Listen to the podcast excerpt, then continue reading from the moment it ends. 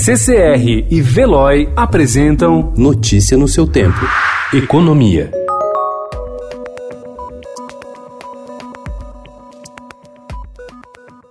Representantes do setor de serviços retomaram as conversas com a equipe econômica para negociar a fixação de três alíquotas diferentes para a contribuição sobre bens e serviços, o novo tributo que o governo vai propor ao Congresso para substituir o PIS/COFINS. O envio da proposta, prometido pelo ministro da Economia Paulo Guedes para novembro do ano passado, está três meses atrasado. A discussão corre paralela à tramitação das duas propostas de reforma tributária que tramitam no Congresso e que unificam os tributos da União, estados e municípios sobre o consumo, entre eles o PIS/COFINS, o ICMS e o ISS.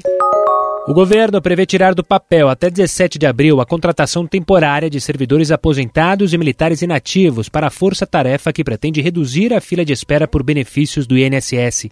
A meta da equipe econômica é até outubro reduzir o prazo médio de análise dos atuais 80 dias para 20 a 25 dias. Uma medida provisória editada ontem pelo presidente Jair Bolsonaro, com vigência imediata, abre caminho para a força-tarefa ao prever a possibilidade de contratação temporária em caso de necessidade de reduzir passivos processuais ou volume de trabalho acumulado. Esse é justamente o caso do INSS.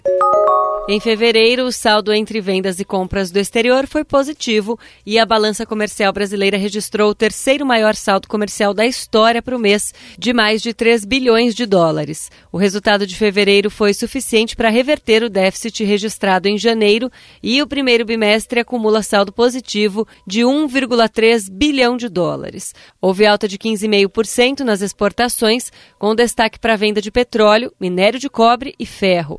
Já as importações subiram 16,7%, principalmente pela compra no mês passado de uma plataforma de petróleo de 2,2 bilhões de dólares. Jack Welch, que liderou a General Electric durante duas décadas de prosperidade e se tornou o executivo mais influente de sua geração, morreu no último domingo em Nova York aos 84 anos. A causa foi insuficiência renal, de acordo com a sua esposa, Suzy Welch. Notícia no seu tempo. Oferecimento CCR e Veloy.